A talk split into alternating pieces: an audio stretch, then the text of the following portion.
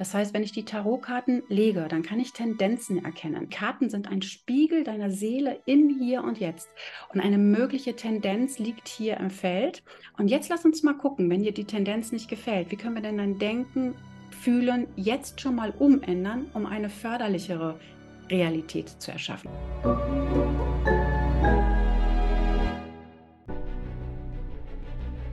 Willkommen bei dem Podcast von Die Köpfe der Genies. Mein Name ist Maxim Mankewitsch und in diesem Podcast lassen wir die größten Genies aus dem Grabau verstehen und präsentieren dir das spannende Erfolgswissen der Neuzeit.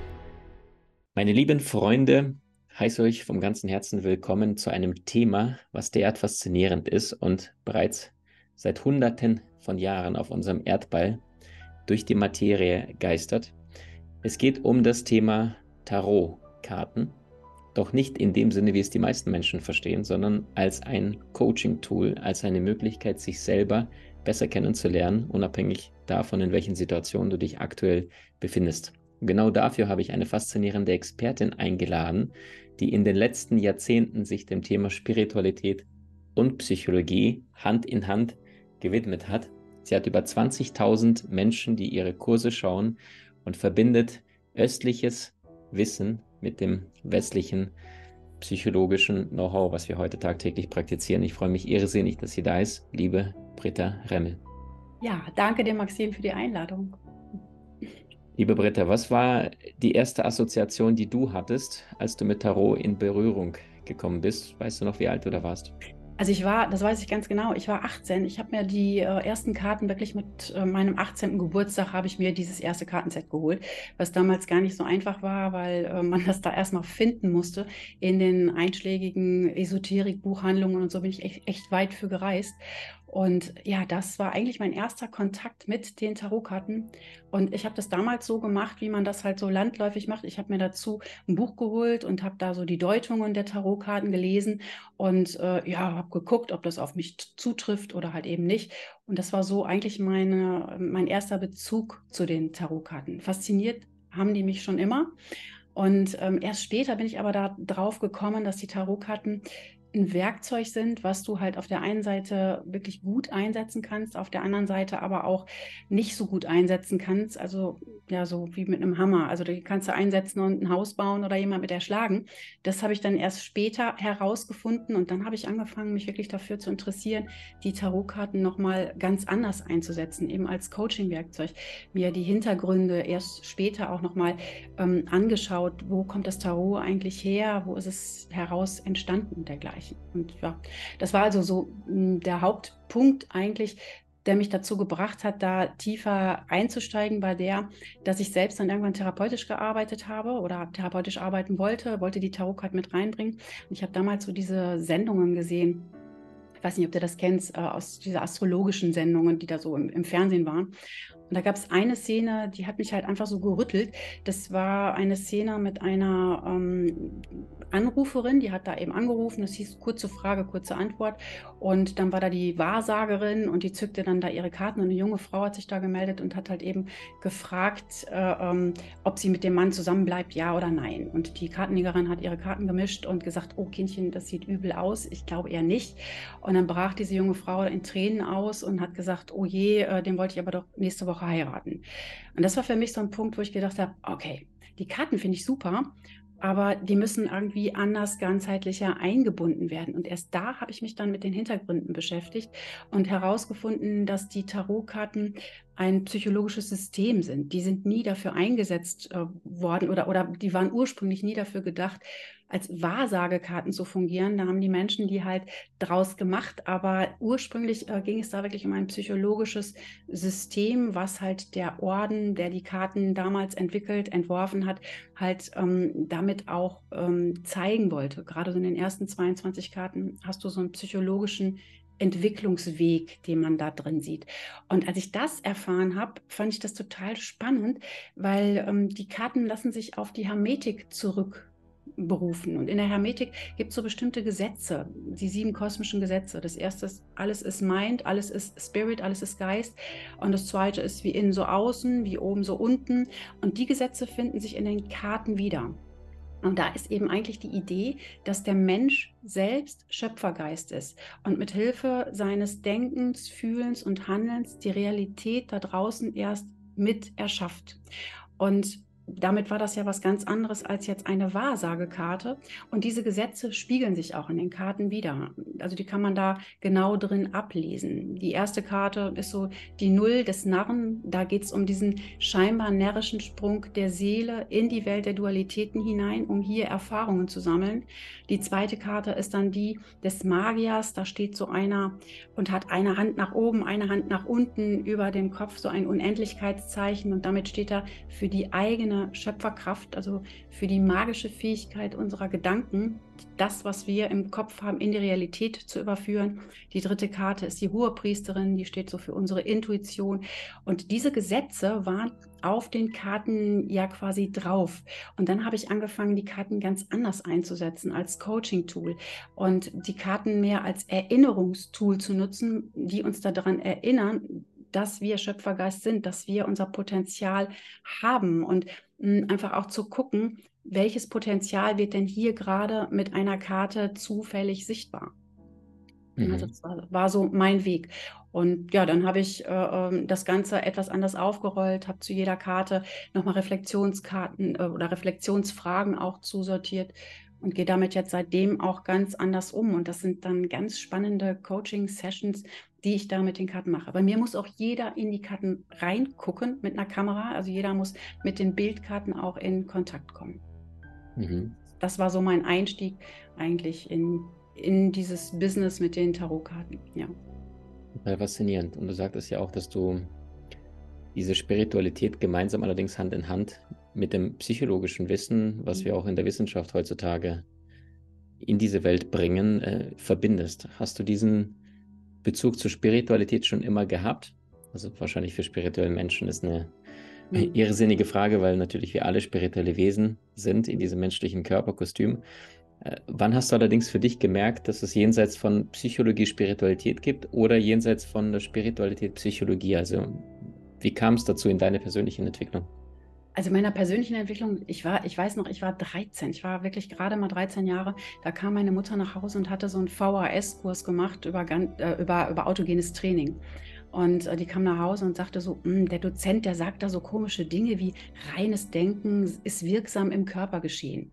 Und ähm, das fand ich mega spannend, habe da diese Übung quasi mitgemacht und habe zum ersten Mal mit 13 gemerkt, dass meine Gedanken etwas bewirken.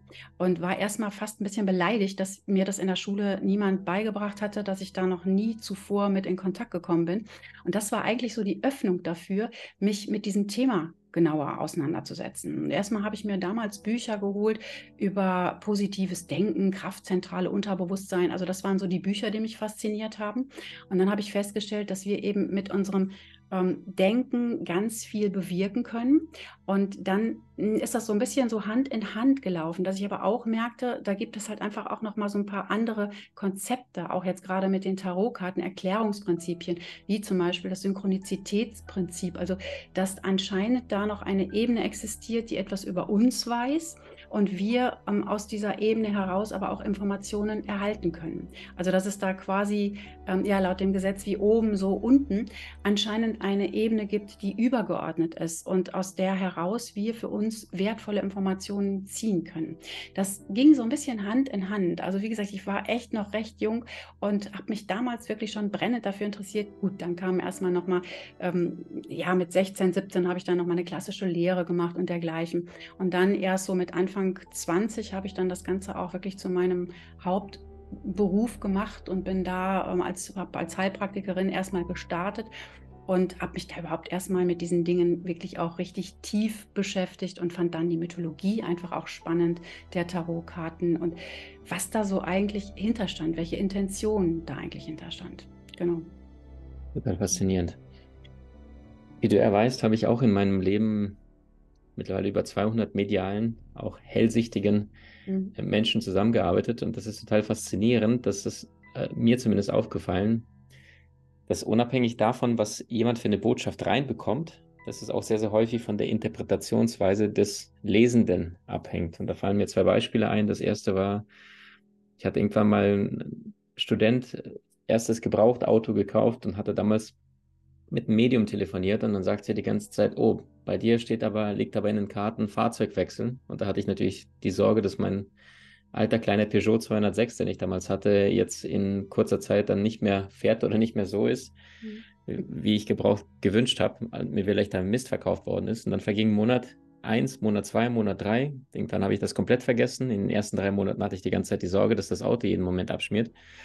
Und dann irgendwann nach sechs Monaten ist gar nichts passiert. Und dann ist mir rückwirkend bewusst geworden, dass ungefähr nach ein, zwei Monaten äh, mein altes Fahrrad nicht mehr wollte und ich mir zwischendurch ein anderes relativ günstig für 200 Euro neu gekauft hatte.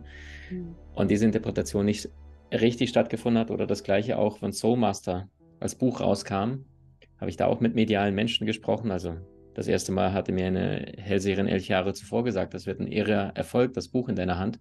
Da hatte ich nicht vor, ein Buch zu schreiben. Und jetzt dann, als das Buch rauskam, habe ich dann auch mit zwei, drei Menschen gesprochen, wo ich nichts von einem Buch erzählte. Und dann sagten sie, oh, dein zweites Projekt, dein zweites Buch ist auch schon jetzt energetisch zu sehen und das wird auch ein irrer Erfolg. Und dann habe ich mir gedacht, was sehen die für ein Buch? Ich habe keins vorgehabt und jetzt äh, vor ein paar Monaten sind jetzt meine Orakelkarten zu Soulmaster dem Buch erschienen. Und dann hat mir der Verlag schon nach zwei Tagen Bescheid gesagt, äh, Maxim, Glückwunsch zum Spiegel-Bestseller-Fähnchen. Und dann habe ich gesagt, ich wusste gar nicht, dass es dort Spiegel-Bestseller gibt, Kategorie.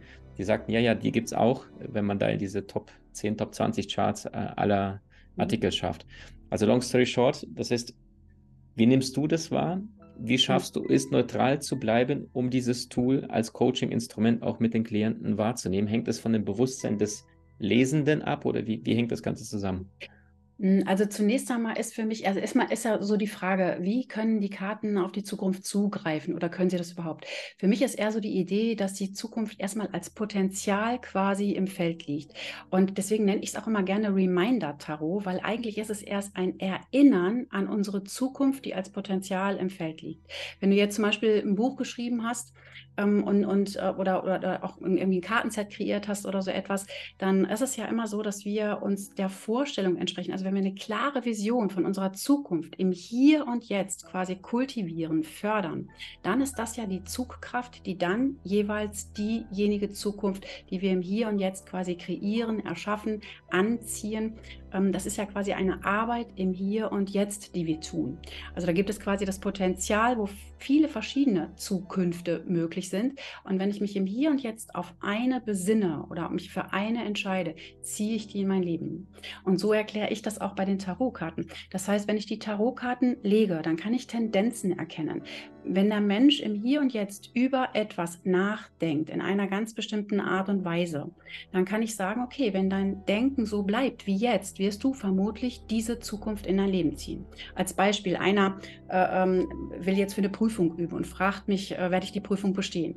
Und ich kann jetzt in den Karten sagen, ja, das sieht gut aus. Wenn du weiter so lernst und dein Denken, Fühlen und Handeln dementsprechend ausrichtest, sieht es gut aus. Wenn er dann aber beschließt und sagt, okay, dann brauche ich jetzt auch gar nichts mehr machen, die Frau hat mir gesagt, das sieht gut aus, ähm, dann kann ich mich auch zurücklehnen und nichts mehr tun, ändert diese Person ihr Denken, ihre Resonanz im Hier und Jetzt und zieht damit quasi eine andere, ein anderes Ergebnis in ihr Leben. Und das ist, glaube ich, der Punkt dabei. Also beim Tarot geht es wirklich auch immer um das Resonanzgesetz. Das sind eben die sieben kosmischen Gesetze aus der Hermetik, die da ganz eng mit verbunden sind, die auch ganz eng in den Karten als Symbolik eingezeichnet sind. Besonders halt in der Karte des Magiers, aber auch in vielen, vielen anderen Karten wird dieses Resonanzgesetz halt einfach nochmal klar. Und deswegen ist mir das immer so wichtig, wenn ich die Karten lege, dass ich sage, es gibt nicht die feststehende Zukunft, sondern es gibt eine Tendenz, die Karten sind ein Spiegel deiner Seele im Hier und Jetzt. Und eine mögliche Tendenz liegt hier im Feld. Und jetzt lass uns mal gucken, wenn dir die Tendenz nicht gefällt, wie können wir denn dein Denken, Fühlen jetzt schon mal umändern, um eine förderlichere Realität zu erschaffen. Also es ist quasi wirklich ein Erinnern an mein Potenzial auf der einen Seite, aber auch ein Erkennen, was da gerade so im Feld liegt auf der anderen Seite. Also da ist auch das Synchronizitätsprinzip. Das ist so ein mögliches Erklärungsmodell der äh, ähm, Tarotkarten, die Karl Gustav Jung, also der hat sich da auch viel mit beschäftigt, mit den Tarotkarten einerseits, mit dem Synchronizitätsprinzip andererseits. Ist ein schwieriges Wort, bedeutet aber, mh, hm, dass wir äh, den Zufall quasi mit den Karten provozieren. Und ähm, vielleicht kennst du das, wenn du an einen Menschen denkst und im nächsten Moment ruft der an. Dann haben wir so das Gefühl, so, boah, was für ein Zufall. Das heißt, da ist so eine innere Ahnung gewesen, das kann auch ein innerer Traum sein, eine innere Idee und plötzlich zeigt sich dir im Außen etwas, was dieser Idee entspricht. Und dann haben wir das Gefühl, da gibt es irgendwie ein übergeordnetes Feld, was mit uns zusammenhängt oder anders gesagt, die Welt da draußen spiegelt etwas, was wir gerade fühlen und denken. Und so fasse ich die Tarotkarten auf. Das heißt, wenn wir ähm, da ein Kartenbild legen oder derjenige zieht für sich selber Karten, dann ist das ein Spiegel seiner Seele im jetzigen Moment. Heißt aber nicht, dass es eine definitive Zukunftsvorhersage gibt, sondern die hängt wieder maßgeblich mit ihm selber zusammen. Sonst wäre das ja auch traurig, weil sonst würde ich ja irgendwie nur irgendwelche definitiven Zukunftsvorhersagen machen und der Mensch hätte, würde sich als Opfer seines Schicksals fühlen. Ähm, das glaube ich aber nicht und das ist auch in den Tarotkarten gar nicht so verankert. Da ist gerade das Schöpferpotenzial, was wir haben, mithilfe unserer Gedanken und Gefühle ein ganz, ganz wichtiger Punkt in äh, dem Tarot-Set. Also wir reden hier vom Rider-Waite-Tarot und wir reden auch von dem ursprünglichen Tarot-Set. Es gibt ja so viele Orakelkarten und so. Das ist nochmal wieder was anderes. Aber wenn, wenn man jetzt dieses ursprüngliche Rider-Waite-Tarot-Set nimmt, dann ist das angegliedert an die hermetischen Lehren und die wiederum, da gibt es diese sieben kosmischen Gesetze. Das so das Stichwort des Buch heißt Kybalion. Das kann sich jeder mal im Netz Nein, anschauen. Ja. Mhm. Genau. Ähm, und das Kybalion, das, da ähm, werden die Gesetzmäßigkeiten halt auch beschrieben. Das eben alles ist Geist, geistig ist alles, ist so das Erste. Wie innen, so außen, wie oben, so unten. Also alles das, was wir im Innern haben an Frequenz, spiegelt sich uns im Außen. Dadurch können wir natürlich auch was erkennen in den Karten, die zufällig liegen. Wie oben, so unten. Dann ist das Gesetz der Resonanz, das Gesetz der Polaritäten. Da sind viele Gesetzmäßigkeiten drin, sozusagen die Spielregel unseres Lebens deswegen finde ich das Tarot so immens spannend, das in Coaching-Sitzungen mit hinzuzuziehen. Also einmal durch das Synchronizitätsprinzip, weil wir den Zufall quasi provozieren. Weil mein Verstand im Hier und Jetzt, wenn ich jetzt sage, okay, ich ziehe jetzt für einen Klienten zehn Karten oder der Klient zieht selber zehn Karten, sagt sich der Verstand, die sehen ja von hinten alle gleich aus, völlig egal, was haben die Karten mit den Fragen zu tun, die ich jetzt hier gerade habe. Aber genau in dem Moment kann ein übergeordnetes Prinzip ordnend eingreifen und zufällig eben auch Karten äh, ähm, auf den Tisch legen, die dann was mit der Jetzt-Situation zu tun haben. Super schön, sehr, sehr wertvoll. Britta, jetzt frage ich dich mal, ähm, sind Tarotkarten oder generell auch Orakelkarten, also ich denke jetzt zum Beispiel ein sehr konkretes äh, Beispiel aus meinem Leben, äh, ich habe ja die Soulmaster äh, Orakelkarten rausgebracht und dann hat auch Männer, die glauben tendenziell natürlich weniger an diese Dinge und dann hat äh, ein Kollege, der noch nie eine Karte gezogen hat in seinem ganzen Leben und auch davon auch nichts wirklich hält, ein studierter Psychologe ist und dann aus diesen 44 Karten sagt er, die eine Karte gezogen, die so perfekt gepasst hat, also besser passte nicht oder auch bei uns in der Ausbildung, wenn jemand da eine Karte gezogen hat, äh, der damit, der die, die auch nicht kaufen würde, ja, mhm. der dann auch sagt, so, so, also Maxim, ich habe die anderen 43 mir auch angeschaut, aber das ist genau das, was aktuell in meinem Leben steht. Jetzt Umkehrschluss, Frage an dich. Sind diese Karten, egal von welcher Form, ja, Tarot ist ein sehr, sehr kräftiges Tool, ist es mhm. auch eine Art von Übersetzungsprogramm für Unwissende, die nicht in das Quantenfeld in Form von Intuition zugreifen können, sondern einfach nur sagen, ich weiß zwar nicht, was dein Feld ist, aber vielleicht weil ich zu verkauft bin, vielleicht weil ich zu bin, vielleicht weil ich es mir nicht erlaube, aber dann die Karten so eine Präzision wirken, egal ob du daran glaubst oder nicht, oder wie erklärst du dir das? Ja, Und was genau, ist dann ja. Quantenfeld vielleicht noch gleich nebenbei? Genau. Ja. ja, genau. Das ist für mich genau dieses Synchronizitätsprinzip, was da eingreift. Wir provozieren quasi den Zufall. Und ähm, bei der Synchronizität Karl Gustav Jung hat es so schön beschrieben. Er hat äh, damals mal eine Patientin gehabt und äh, die Patientin kam in der Therapie nicht weiter. Und die hatte nachts einen Traum. Die hat von einem Skarabäus geträumt. Das ist so ein Glückskäfer aus dem altägyptischen Bereich irgendwo. Und im nächsten Moment flog von außen zufällig halt genau dieser Käfer ins Zimmer rein. Also nicht ein, ein Skarabäus, sondern so ein Maikäfer, ein Boxhornkäfer.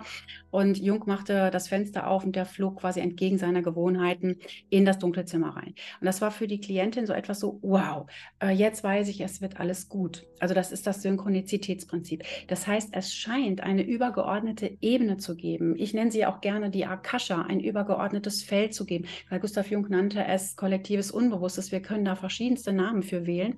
was etwas über uns weiß. Und umgekehrt ähm, scheinen wir dieses Feld halt mit unseren Gedanken und vor allem unseren Gefühlen, unseren Erfahrungen zu speisen.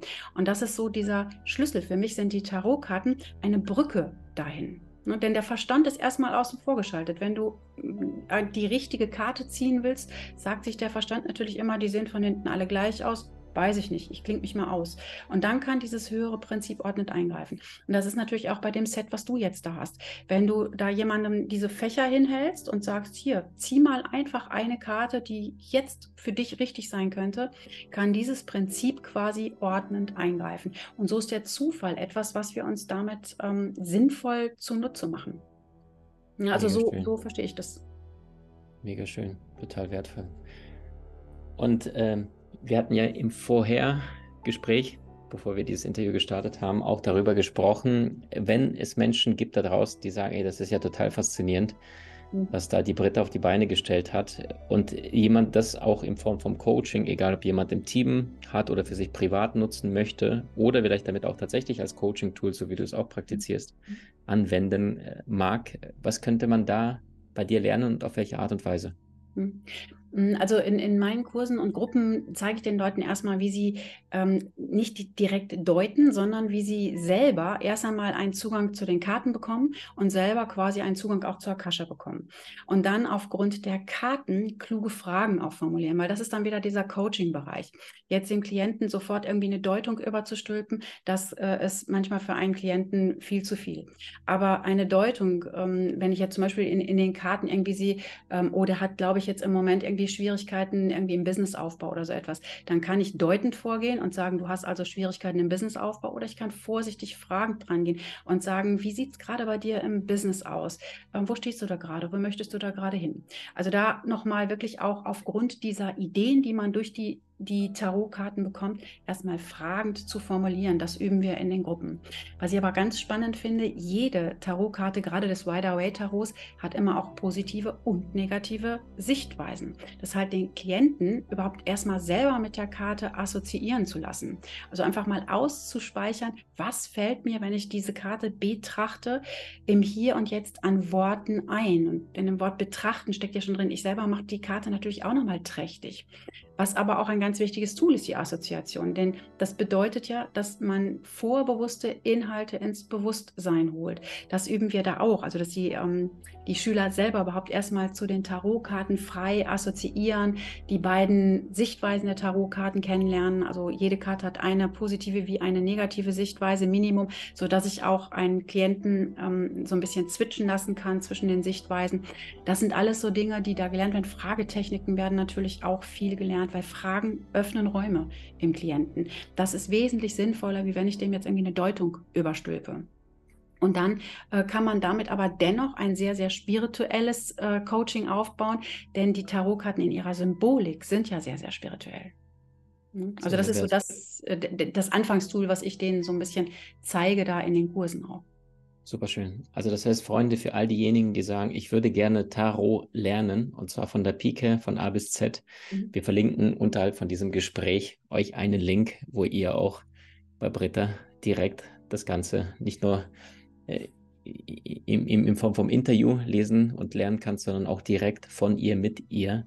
Den Link findet ihr außerhalb von diesem Interview. Im zweiten Teil sprechen wir mit Britta Rebel über das Thema Akasha Manche nutzen das Wort morphisches Feld, morphogenetisches Feld, Quantenfeld, was das ist, was du konkret tun kannst, um in deiner Akasha-Chronik zu lesen. Schalt ein. Jetzt schon mal vielen Dank, liebe Britta. Danke. Was konntest du bis jetzt aus unserem Podcast lernen und umsetzen? Wenn dir die neueste Folge gefallen hat, so teile diese mit Menschen, die dir besonders wichtig sind und bewerte sie bei iTunes.